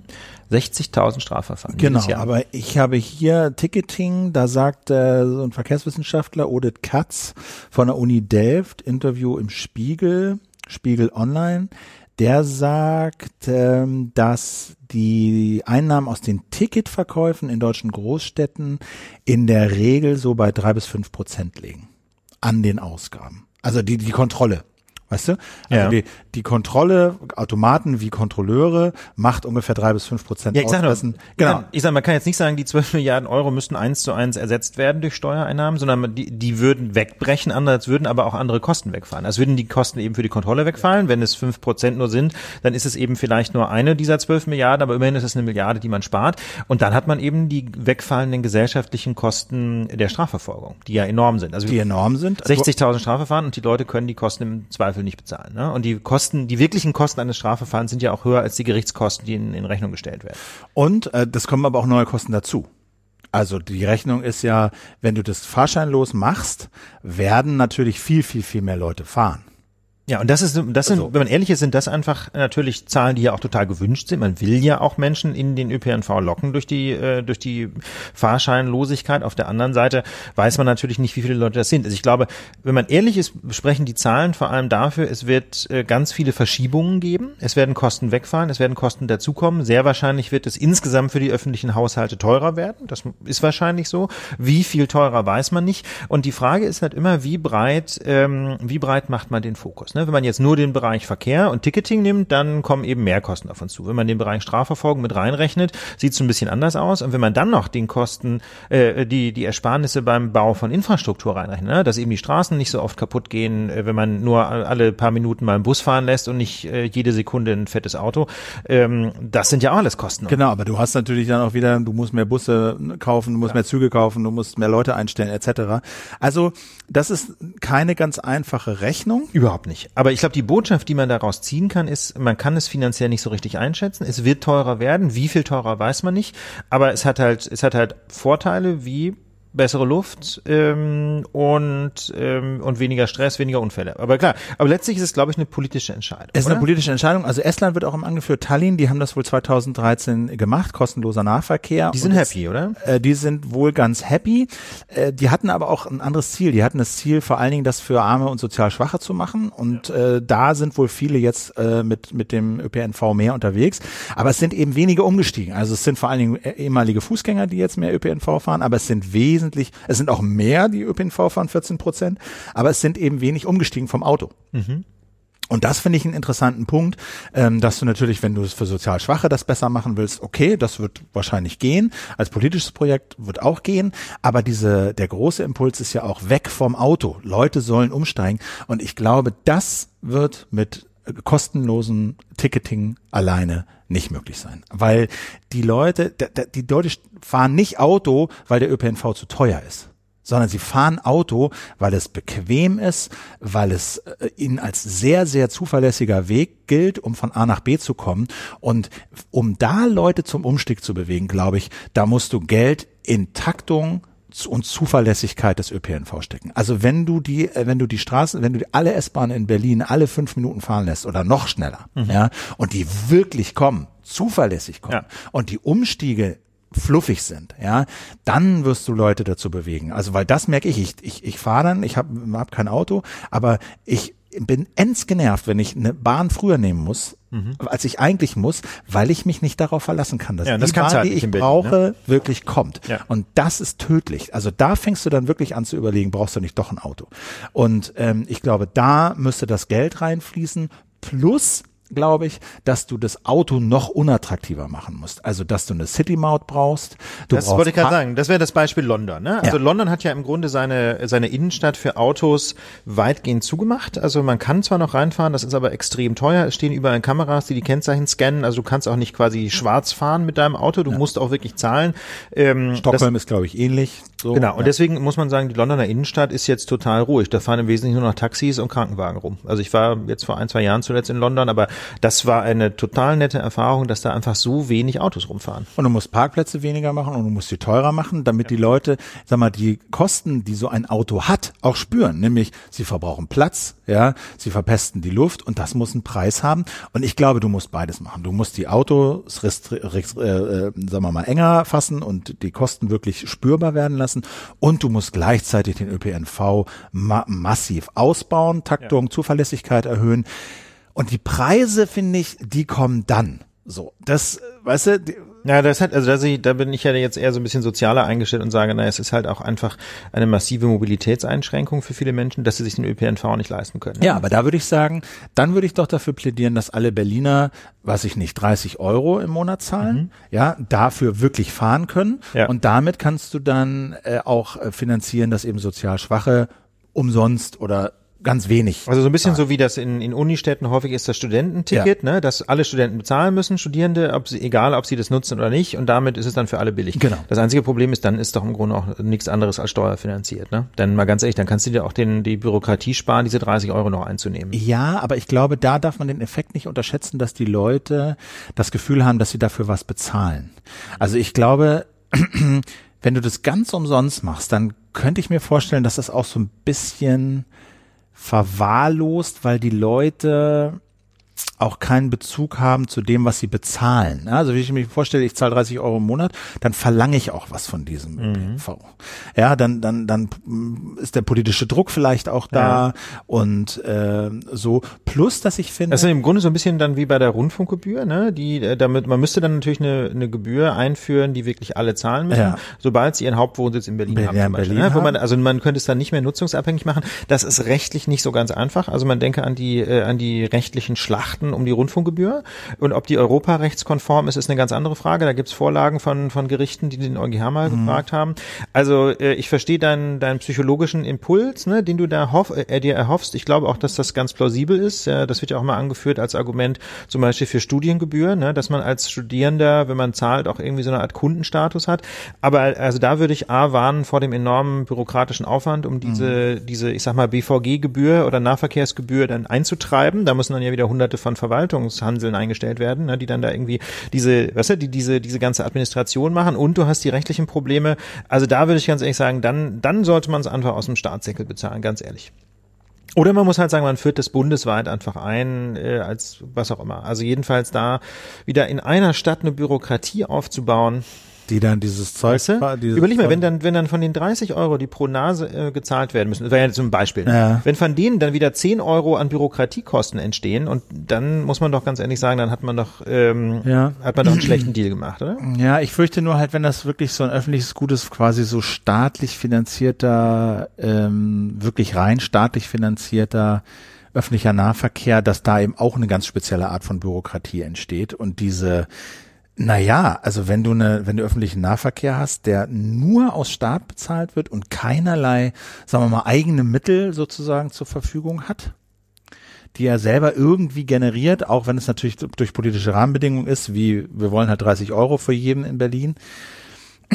Ich weiß nicht, hast du damit nicht ein schlechtes Gefühl? Nee, überhaupt 0,0, das halte ich ehrlich gesagt für so einen typischen neoliberalen Ja, genau, genau. Also nach dem, das ist, das ist so, das ist so die, die Denke der 90er irgendwie. Dass sobald die Verwaltung, wird. sobald die Verwaltung irgendwas macht, klappt's nicht und ganz ehrlich, da denke Aber ich in nur Berlin ist der Verdacht doch nicht ganz un, unberechtigt. Ja, oder? das stimmt, weil die Berliner Verwaltung in, in bestimmten Bereichen dysfunktional funktioniert, aber nicht, weil sie Verwaltung ist oder weil sie Staat ist, sondern weil bestimmte, bestimmte Rahmenbedingungen nicht klappen. Also die bayerische Verwaltung zum Beispiel funktioniert in der Tendenz ja deutlich besser. Also es liegt nicht an der Organisationsform, sondern an bestimmten Organisationsfehlern in Berlin, ja. Also denken wir an dieses katastrophale ITDZ, ja, dieses, äh, den, den, den VEB elektronische Rechenmaschinen, ja, den sich Berlin immer noch leistet.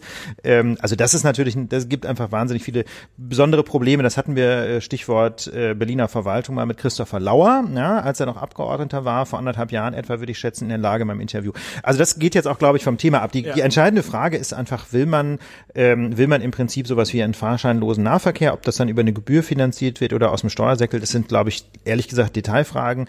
Politisch muss man sich die Frage stellen, will man das eigentlich? Und ähm, ich denke, dass das, äh, dass das eine ganze Menge Vorteile hätte, aber klar, es wird nicht umsonst sein. Das haben wir, glaube ich, rausgearbeitet und es wird nicht ohne Investitionen gehen in die, in die Systeme.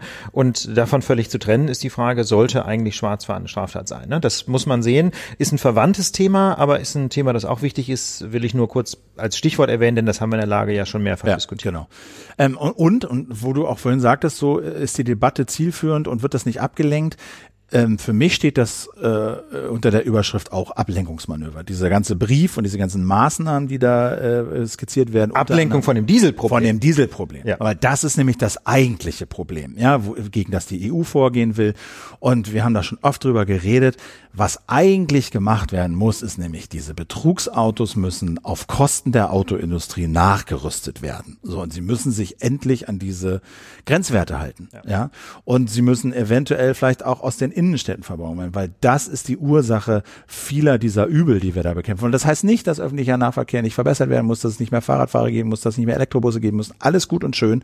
Aber das kann nicht heißen, dass man die Autoindustrie davonkommen lässt. Und da gab es dann heute irgendwie noch eine, gleich eine interessante Meldung, äh, wonach laut Süddeutsche eben eine ähm, Kommission, eine Expertenrunde von diesem nationalen Forum Diesel, über das wir auch schon oft gesprochen würde, das kommt angeblich zu dem Schluss, dass ähm, diese Nachrüstung bei älteren Dieselfahrzeugen, die nötig wären, um eben die gesetzlichen Grenzwerte einzuhalten, dass diese Nachrüstung doch eigentlich von Steuerzahlern bezahlt werden könnte. Wo ich nur sagen kann, äh, wie geht's noch? Also ganz ehrlich, das bedeutet ja in der Praxis, die Gewinne werden privatisiert. Ne? Die Gewinne mit diesen Autos behalten die Unternehmen und die Kosten für die für die Stinker, für die letztlich die die Beseitigungskosten für die Betrügereien trägt die Allgemeinheit. Wie kann man denn auf sowas kommen? Da werden dann in dem Bericht werden irgendwelche rechtlichen Bedenken und so vorgeschoben, wo ich denke, äh, Leute, das kann doch nicht euer Ernst sein. Ja, aber da sieht man halt wieder, äh, was für eine brillante Idee das so jetzt war, ähm, aus Sicht der Automobilindustrie für eine Expertenrunde zu lobbyieren, ne? denn die kann dann eben mit vermeintlichen Expertenideen aufwarten, äh, so, so politisch skurril die auch sein mögen. Ne? Und das ist halt, das ist einfach extrem geschickt, ähm, muss das ja auch immer wieder sagen, so funktioniert Politik.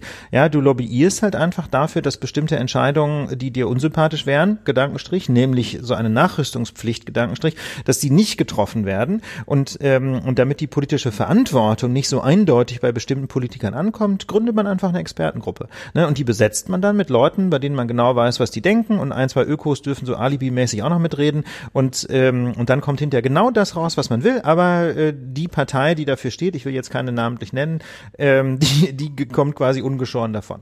Ja, und das ist, äh, das ist halt einfach schon, äh, ist einfach schon krass. Apropos krass, so viel vielleicht zum Thema äh, Diesel und so weiter und so weiter, denn wir haben noch ein anderes spannendes Thema, das sehr aktuell ist, nämlich den Fall von Nathan Mattes und seiner Homepage, seinem Blog, nicht seine Homepage, seinem Blog wir sind afd.de. Der Nathan Mattes ist eigentlich ein Coder, der entwickelt ähm, unter anderem iOS-Apps und ist auch angestellt als Programmierer und er hat in seiner Freizeit ein Blog aufgesetzt unter der Adresse, wie gesagt, wir-sind-afd.de obwohl er mit der AfD eigentlich überhaupt gar nichts zu tun hat. Das ist eine genial einfache Idee. Ähm, er stellt besonders rechtsradikale Thesen von AfD-Vertreterinnen und AfD-Vertretern im O-Ton ins Netz. Also lässt quasi äh, die AfD-Leute für sich selber sprechen. Und das immer mit einer Quellenangabe. Und man kann also nachvollziehen, woher diese Zitate kommen. Äh, allerdings erweckt diese Seite auf den allerersten Blick den Eindruck, als könnte es eine Seite der AfD sein. Also das ergibt sich ja schon aus der Domain, wir sind AfD.de, aber die Seite ist halt auch blau, ne, in diesem typischen AfD-Blau und äh, überhaupt so vom Look and Feel. Auf den allerersten Blick ist es eine AfD-Seite.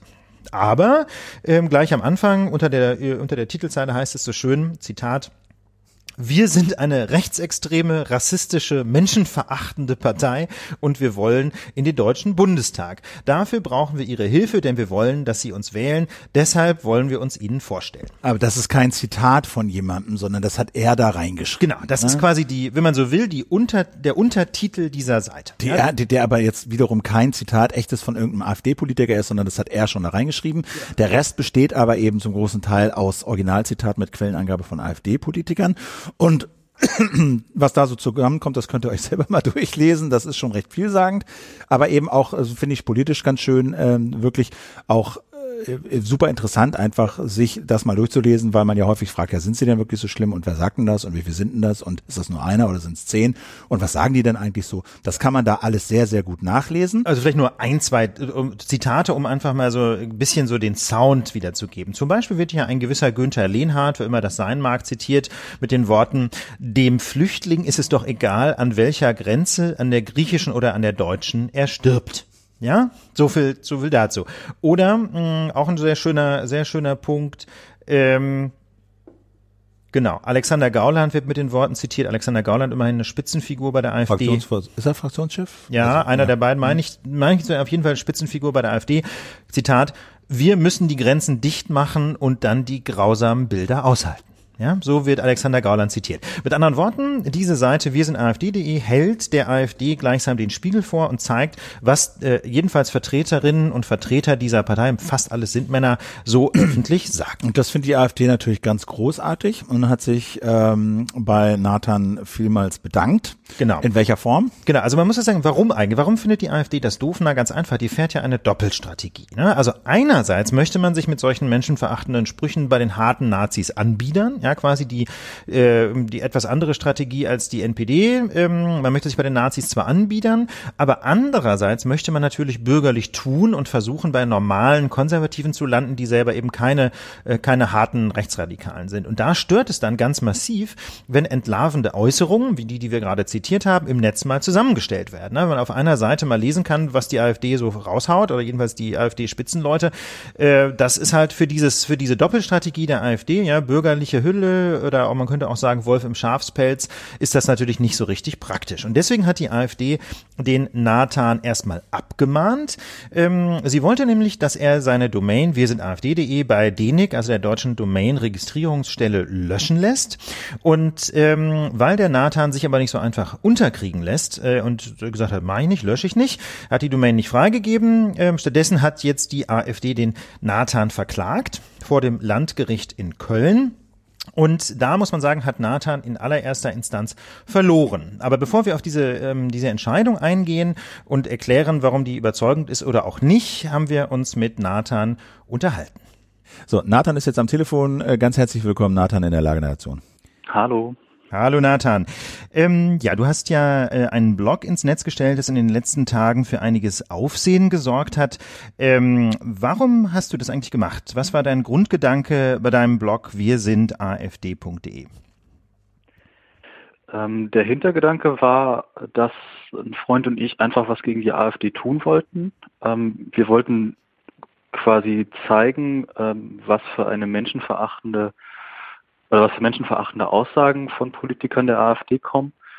Ähm, und das einfach so ein bisschen unkomprimiert ähm, für sich sprechend sammeln. Und sag mal, und warum hast du das in dem AfD, sagen wir mal, ähnlichen Layout mit einer äh, Domain reingestellt, die auch AfD im Namen trägt? Ähm, die Zitate an sich sprechen ja schon eine recht eindeutige Sprache ähm, und wir halten die AfD einfach, oder wir, wir denken, dass das, was, dass die Zitate die Haltung der AfD einfach widerspiegeln und diese blaue Farbe sollte das Ganze noch so ein bisschen untermalen ähm, und das so ein bisschen verstärken einfach. Also die Idee dabei ist quasi, dass du eine Seite bauen wolltest, wo die AfD für sich selber spricht, auch wenn es keine Seite von der AfD ist, kann man das so sagen? Das kann man so sagen, genau. Und ähm, jetzt hast du da ja ähm, einigen Ärger bekommen, weil die AfD das überhaupt nicht lustig findet, wenn man sie quasi mal äh, beim Worte nimmt. Ähm, wie fühlt sich das denn ja. jetzt eigentlich so an, äh, wenn die AfD so gegen einen schießt? Ähm, Im ersten Moment, als ich die Abmahnung bekommen habe, ähm, konnte ich das gar nicht so recht fassen. Ich war dann recht perplex und ähm, man fühlt sich so ein bisschen überrannt das hat sich dann relativ schnell in, in Wut und Ärger umgewandelt und in so ein, so jetzt, in so, einfach in so eine Trotzhaltung. Es ist kein schönes Gefühl, wenn man mit so einem übermäßigen, so einem übermächtigen Gegner mehr oder weniger konfrontiert, konfrontiert ist, aber ja, wenn man das nicht alleine durchstehen muss, tut das dann wieder gut oder ist das ein schönes Zeichen. Was würdest du denn also basierend auf dieser Erfahrung, also du publizierst etwas Kritisches, Partei wehrt sich mit einer Abmahnung und einer Unterlassungsforderung und, und, und und rechtlichen Schritten und Kosten, was würdest du den Leuten empfehlen, denen das auch passiert? Was sind die Maßnahmen, die man da zuerst äh, treffen sollte? Ähm, bevor man mit dem Gedanken spielt, so eine Seite ins Leben zu rufen, sollte man sich vielleicht juristischen Beistand suchen. Vielleicht ist eine Rechtsschutzversicherung auch keine schlechte Idee wenn es dann tatsächlich zu so einer Abmahnung kommt, ähm, macht's publik. Ihr seid nicht alleine. Es gibt Menschen, die, die euch helfen, ähm, die euch unterstützen, auch in finanzieller Hinsicht und euch einfach Mut machen. Ja, denn ähm, das mit dem Mutmachen und der Solidarität ist ja ganz beeindruckend. Wenn ich das richtig gesehen habe, dann sind da in wenigen Tagen über 20.000 Euro zusammengekommen, äh, die eben jetzt eingesetzt werden können, ähm, um äh, quasi dich rechtlich äh, zu unterstützen. Äh, denn die Situation ist ja die, dass äh, jetzt erstmal ein Urteil gegen dich ergangen ist. Das Landgericht Köln hat der AfD Recht gegeben in seinem Urteil. Dazu kommen wir gleich noch. Äh, was sind denn jetzt deine nächsten Schritte? Wir müssen bis Mitte März entscheiden, ob wir in Berufung gehen oder nicht. Ähm, ich diskutiere da gerade recht viel mit meinen Anwälten und Freunden. Ähm, wir haben im Prinzip noch keine finale Entscheidung getroffen, aber wir, ja, wir gucken mal, wie sich's weiterentwickelt. Ja, denn jedenfalls die finanziellen Voraussetzungen wären jetzt ja da, ne? Also das Geld wäre da, um äh, die Berufung durchzuführen. Genau. Okay. Gut, dann würde ich sagen, ähm, vielen Dank erstmal für das kurze Gespräch und für deine Einschätzung und die Aktion und äh, bin gespannt, wie ihr euch entscheidet und äh, kann nur sagen, nur Mut. Genau, wir bleiben dran bei der Lage. Vielen Dank, Nathan, dass du Zeit für uns hattest. Vielen Dank. Bis dann, ne? Tschüss. Ciao. Ciao. Jo, das war Nathan Mattes. Äh, vielen Dank für die Zeit. Ähm, aber Ulf, wie hat denn jetzt das Gericht entschieden? Ja, das Urteil des Landgerichts Köln gibt der AfD absolut recht. Es sagt, äh, dass äh, Nathan Mattes mit seiner Domain wirsenafd.de Namensrechte der AfD verletzt und dass er deswegen diese Domain freigeben muss und droht ihm deswegen äh, sehr hohe Zwangsgelder oder sogar Zwangshaft an, wenn er das nicht tut. Die Begründung dafür ist, dass ähm, Nathan mit dieser Domain wirsenafd.de eine unberechtigte Namensanmaßung begangen habe, also quasi in Namensrechte der AfD eingreife. Und ähm, wenn man sich das mal genauer anschaut, da gibt es so verschiedene rechtliche Voraussetzungen, ne, wann es so einen äh, Anspruch auf Unterlassung gibt. Man muss einen Namen gebrauchen. Ja, okay, also das macht schon irgendwie Sinn. Ähm, dieser, diese Buchstaben AfD sind ja Bestandteil seiner Domain, damit gebraucht er sie auch. Aber ein weiteres wesentliches Kriterium ist die Zuordnungsverwirrung. Also weiß man nicht mehr, von wem eigentlich die Seite stammt. Das Landgericht Köln sagt, ja, es ist ja gerade der Zweck der Seite, dass man denken soll, ähm, dass es eine Seite der AfD ist oder dass sie jedenfalls mit ihrem Einverständnis ins Netz geschlossen, äh, gestellt wird. Und äh, das Landgericht stellt auch darauf ab, ähm, dass das ja eine Ausschlusswirkung hat. Ne? Also weil dann, äh, weil der Nat, weil wenn Nathan diese Domain wir sind AfD.de registriert hat, dann kann die AfD die selber nicht mehr registrieren. Und da muss man sagen, technisch ist das zwar korrekt, aber das kann ja hier im Grunde nicht maßgeblich sein. Also wenn der Nathan jetzt AfD.de registriert hätte, na, dann könnte die Partei ihren eigenen Namen nicht mehr als Domain nutzen. Da würde ich auch sagen, kann ich verstehen. Aber es kann ja nicht sein, dass jede beliebige Kombination, in der AfD vorkommt, wie eben wir sind AfD.de, äh, nicht registriert werden kann, ähm, ausschließlich wegen dieser Ausschlusswirkung, also weil da quasi die Domain blockiert ist. Denn dann könnte ja niemand mehr irgendwelche Domains Ja, mit den Buchstaben registrieren. Ja, wir sind, äh, wir sind die tolle AfD. Oder so. Könntest du ja auch machen. Ja, genau. Oder meinetwegen, man könnte ja auch sich vorstellen, afd-wahnsinn.de oder afd-nazis.de. Ne? Und dann könnte die AfD ja einfach jede kritische Domain blockieren lassen wegen dieser vermeintlichen Ausschlusswirkung. Und da muss ich ganz ehrlich sagen, da kann ich auf gar keinen Fall mitgehen. Also schon bei dieser Zuordnungsverwirrung wird es schwierig. Weiß man nicht mehr, von wem die Seite stammt. Aber das ist doch bei Nazis, bei, bei, bei AfD-Nazis oder AfD-Wahnsinn.de äh, ist dann vielleicht das Wort noch mit drin, aber die Zuordnungsverwirrung ist doch eigentlich nicht mehr gegeben, sodass du das nicht. Weil einfach in dem Begriff schon die Kritik steckt. Ja, würde ich jetzt sagen. Das könnte ja, man also sagen, Wir sind ja. AfD, finde ich, ist so der klassische, wir sind der HSV, wir sind irgendwie keine Ahnung. Ähm, das würde jede oder würden einige Organisationen durchaus unter eigenem Namen äh, für sich in Anspruch nehmen und registrieren wollen. Das würde ich auch denken. Ja, ähm, aber sobald die Kritik im Namen versteckt ist und es nicht mehr sofort ersichtlich ist, dass dass eine Partei oder eine Organisation im eigenen Namen wirklich machen würde, äh, finde ich, wäre das damit erledigt. Aber alles, was so halbwegs positiv klingt, als könnte das Ja. eine Partei selber auch für sich registrieren, äh, steht damit so ein bisschen unter unter Vorbehalt jetzt. Ne? Also da muss man halt sich die Frage stellen, äh, ob man dann nur auf diesen Domainnamen alleine abstellen kann. Das macht das Landgericht, das ist halt, das sagt halt Ausschlusswirkung, weil die Domain dann vergeben ist, kann die AfD nicht mehr nutzen, deswegen Namensrechtsverletzung. Aber das finde ich geht zu weit, wenn es eben nicht nur um den Domain, äh, also quasi um den Namen der Partei geht, wie gesagt, AfD.de oder meinetwegen auch Alternative für Deutschland.de, das sind, finde ich, klare Fälle. Aber ähm, wenn es um eine Zusammensetzung gibt, äh, geht, wie hier eben wir sind AfD.de, finde ich, ist die Ausschlusswirkung kein schlagendes Argument sonst könnte man überhaupt keine Domain mehr nehmen mit AfD im Namen. Und die Zuordnungsverwirrung, da muss man sich die Frage stellen, ähm, kann man da wirklich die Domain isoliert betrachten oder muss man nicht auch mal wenigstens die Seite aufrufen? Und da geht's ja eben gleich, gleich los mit Wir sind eine menschenverachtende Partei. Das heißt, wer diese Seite mit halbwegs klarem Verstand aufmacht, der sieht ganz sofort, äh, dass das offenbar keine eigene AfD-Seite ist. Ja, aber da geht's doch um grundlegendere Sachen auch, ne? Ja. Also da geht's doch eigentlich darum, ähm, was darf ich eigentlich äußern? Eigentlich ist das ja eine, eine, eine, eine Meinungsäußerung, die er da macht. ganz so, genau. Ne? Und eine politische Äußerung, vielleicht auch eine satirische Äußerung und äh, die wird jetzt eingeschränkt, nach Mhm. Ansicht des Gerichts, ja, durch die von dir geschilderten Interessen der AfD. Genau. Und Aber deswegen das ist doch nicht nachvollziehbar. Ja, das ist nämlich auch aus meiner Sicht rechtlich der Knackpunkt. Ne? Also es gibt auch für diese Frage, geht es um eine Namensanmaßung, gibt es eben drei Elemente. Das Gebrauchen des Namens, die Zuordnungsverwirrung hatten wir gerade. Und der dritte Punkt ist eine Interessenabwägung, wie so häufig. Ne? Da geht es um die Frage, ob schutzwürdige Interessen verletzt sind. Und ähm, das ist ein unbestimmter Rechtsbegriff, wie man so schön sagt. Äh, das heißt, der muss erstmal ausgelegt werden. Und das ist dann auch zugleich ein Einfallstor für Grundrechte, ne? Meinungsfreiheit oder vielleicht auch Pressefreiheit, die hast du gerade im Grunde schon genannt. Aber Grundrechte, ist das nicht nur was zwischen mir und dem Staat? Das sind doch Privatparteien, die da konfligieren um Grundrechte. Ja, ganz genau. Und das ist äh, auch, finde ich, ein schöner Fall, an dem man dieses Problem mal ganz kurz erläutern kann. In der Tat geht es eigentlich um einen Konflikt gegen, äh, zwischen Privaten, ne? AfD gegen Nathan Mattes. Und Grundrechte wirken da auch nicht direkt. Also das ist genau wie du sagst, Philipp, eigentlich sind Grundrechte erstmal Abwehrrechte gegen den Staat, ne? der Staat, der nicht in meine Wohnung rein darf, der Staat, der mich nicht einsperren darf und so. Äh, und die binden auch Private nicht direkt. Aber das Bundesverfassungsgericht hat schon in den 50er Jahren da einen Weg gefunden, wie Grundrechte auch zwischen Privaten eine Rolle spielen können. Und das nennt man so schön mittelbare Drittwirkung. Das heißt also, sie wirken nicht direkt gegen Private. Also ich kann jetzt nicht sagen, Meinungsfreiheit, Herr, Herr Banse, Sie müssen das jetzt dulden. Aber bei der Auslegung des Privatrechts spielen die Grundrechte auch eine Rolle.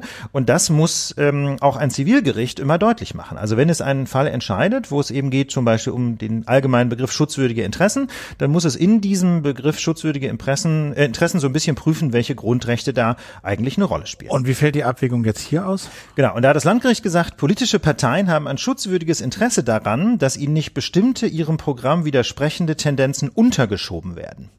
Und da muss man einfach sagen, das ist total skurril. Untergeschoben, schreibt, schreibt das Gericht.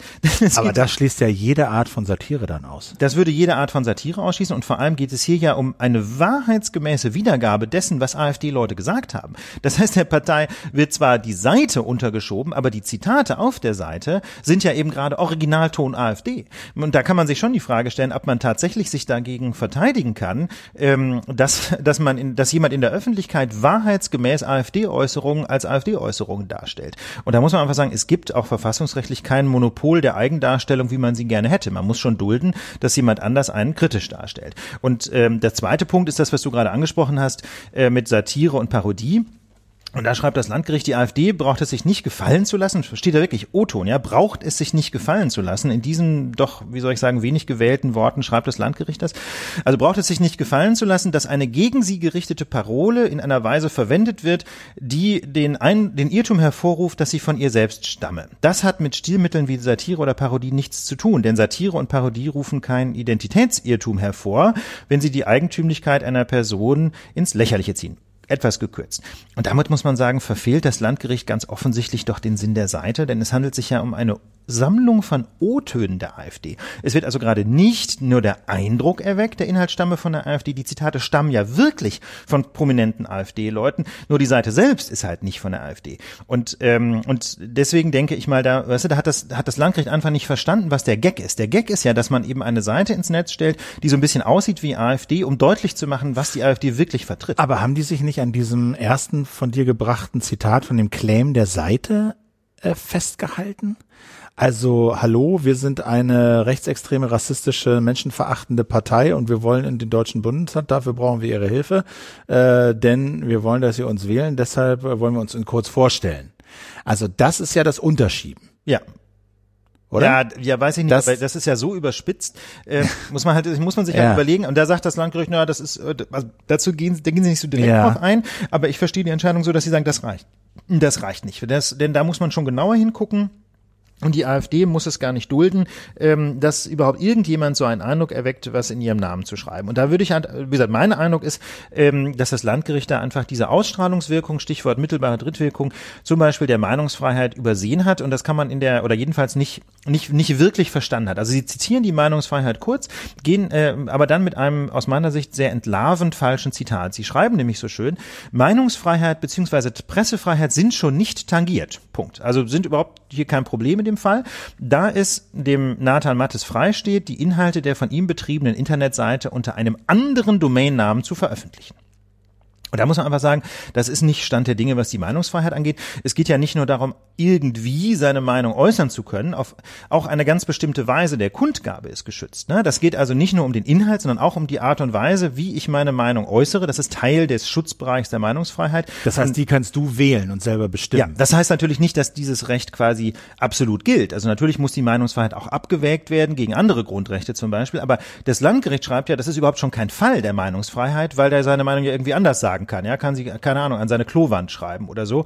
Äh, auf jeden Fall ähm, übersieht das Landgericht einfach, dass auch gerade die Kundgabe dieser Meinung quasi in, in der, in, in so einer satirischen Form, dass man so tut, als sei es eine AfD-Seite, dass das auch Teil dieses Grundrechts ist. Damit ist nicht gesagt, dass der, dass der Nathan Mattes diesen Fall gewinnen muss. Damit ist aber wohl gesagt, dass das Landgericht in seiner Entscheidung äh, ganz offensichtlich diesen, äh, die Ausstrahlungswirkung der Meinungsfreiheit nicht, äh, nicht gesehen hat. Ne? Denn natürlich kann man irgendwie einen anderen Domainnamen wählen. Man könnte afdkritik.de oder so ins Netz stellen, aber hier geht es ja gerade um die Dekonstruktion der AfD durch Transparenz.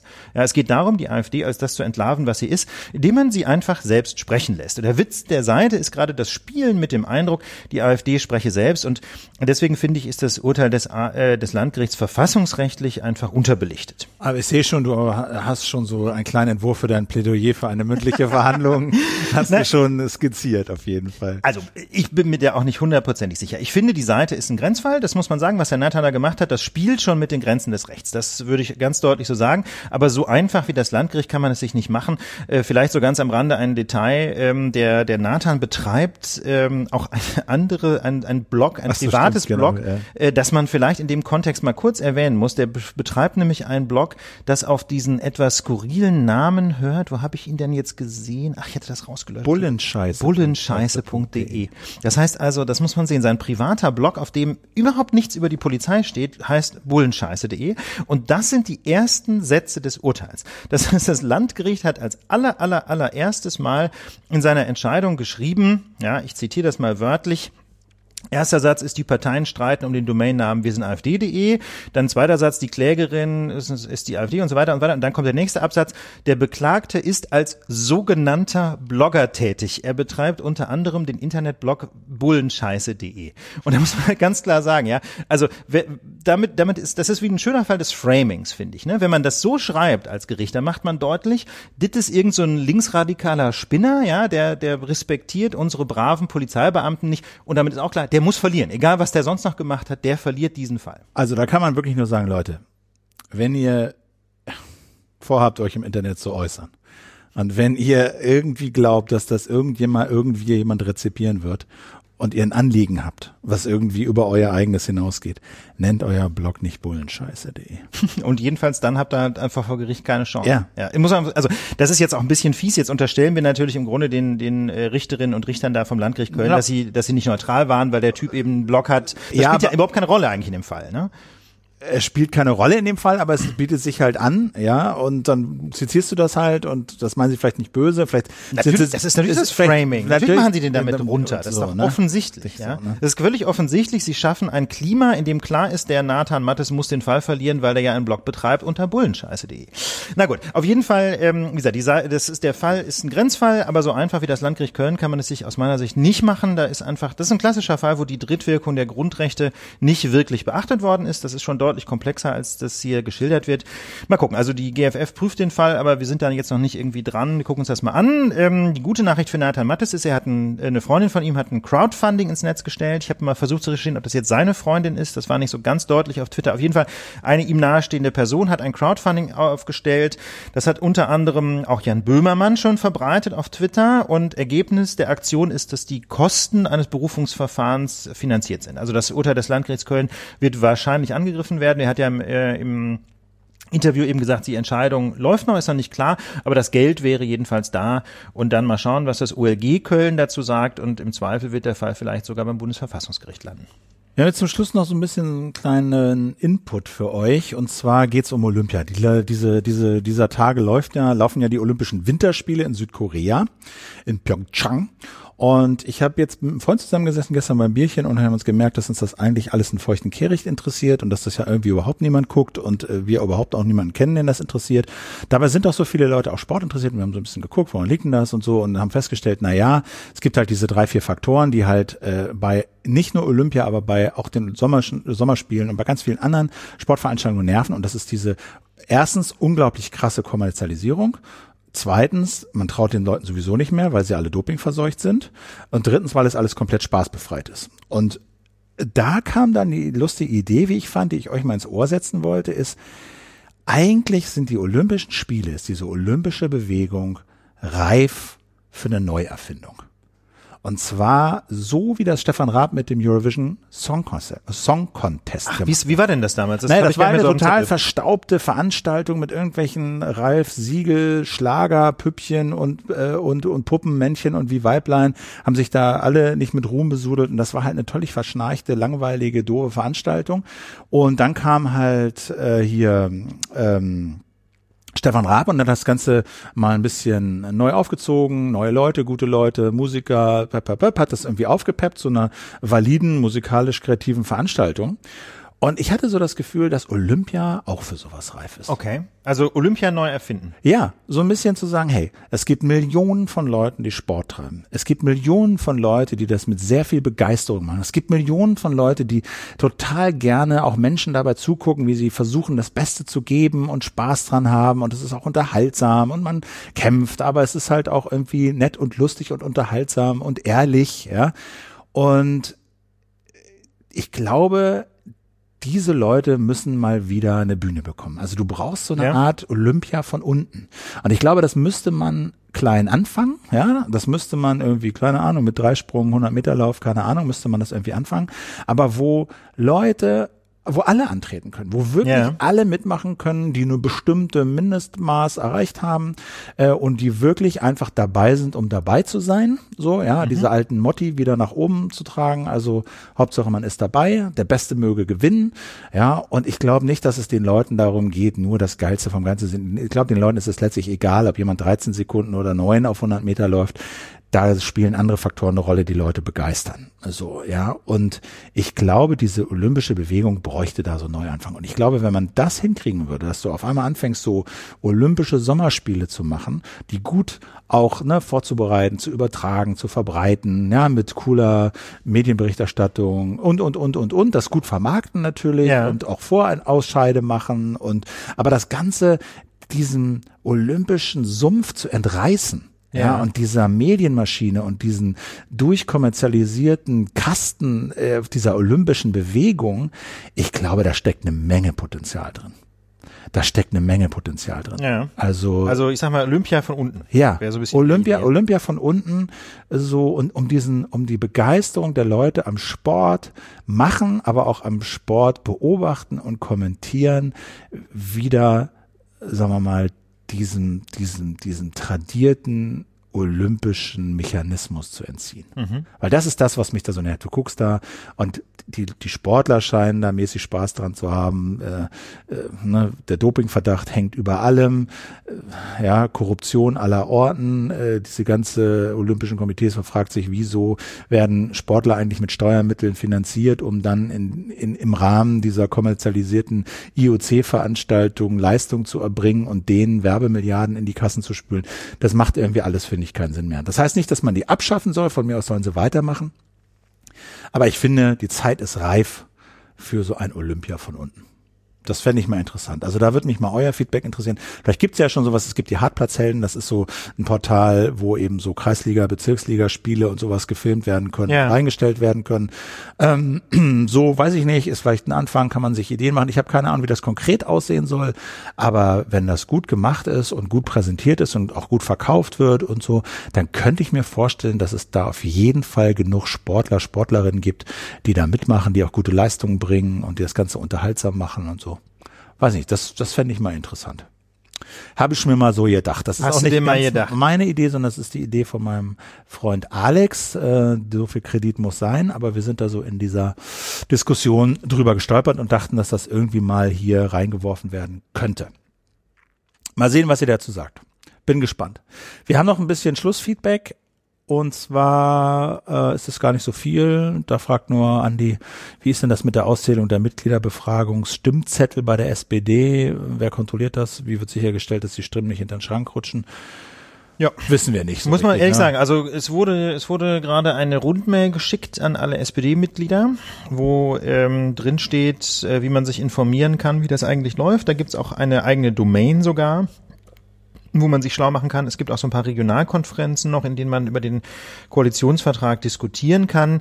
Ähm, und zwar unter, ich glaube, spd-mitgliedervotum.de. Ja, also wer sich dafür genauer interessiert, spd-mitgliedervotum.de. Ich weiß einfach nicht, ob es da irgendwelche Mechanismen gibt, um sicherzustellen, dass da nichts schief geht. Aber ich würde mal sagen, also so redlich sind die äh, Genossinnen und Genossen dann hoffentlich doch, dass da jetzt eben keine Stimme hinter fällt. Das wäre noch ein geiler, das wäre Das wär noch, noch geil. eine geile Wendung am Ende. Ne? Wahlbetrug bei Kommt- der Mitgliederbefragung. Äh, Geil. Martin Schulz mit Wahlzetteln auf dem Klo erwischt oder so.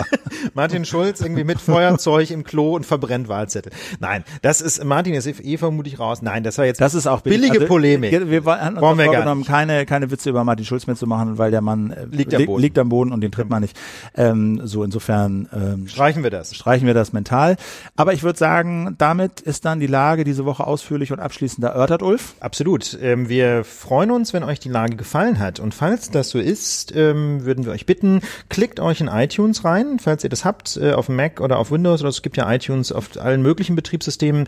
Äh, klickt euch rein, schaut euch mal die Seite der Lage in iTunes an und schenkt uns ein paar Sterne, denn das hilft uns sehr beim Ranking und das wiederum hilft uns sehr gefunden zu werden. Das hat man sehr deutlich gemerkt, als wir jetzt die letzten Tage Platz eins waren in den deutschen Podcast-Charts, äh, hat das, ich weiß nicht, ein paar tausend neue Hörerinnen und Hörer gebracht diese Woche. Insofern, ähm, ja, wenn euch die Lage gefällt, schenkt uns ein paar Sternchen bei iTunes, das ist wunderbar und vor allem erzählt auch äh, euren Freundinnen und Freunden, der lieben Familie davon. Es gibt ganz viele Menschen, die überhaupt das ganze Format Podcast noch nicht kennen. Und ich denke mal, die Lage ist eine ganz gute Einstiegsdroge, ähm, um dieses Format, dieses Medium Podcast überhaupt kennenzulernen. Und wenn man erstmal dabei ist, findet man vielleicht auch noch ein paar andere spannende Podcasts. Und vor allem sagt den Leuten, wenn sie ein Smartphone haben, installiert euch eine App für Podcasts. In diesem Sinne, ähm, ein schönes Wochenende und einen guten Start in die Woche. Ich würde sagen, bis bald. Bis dann. Ciao. Tschüss.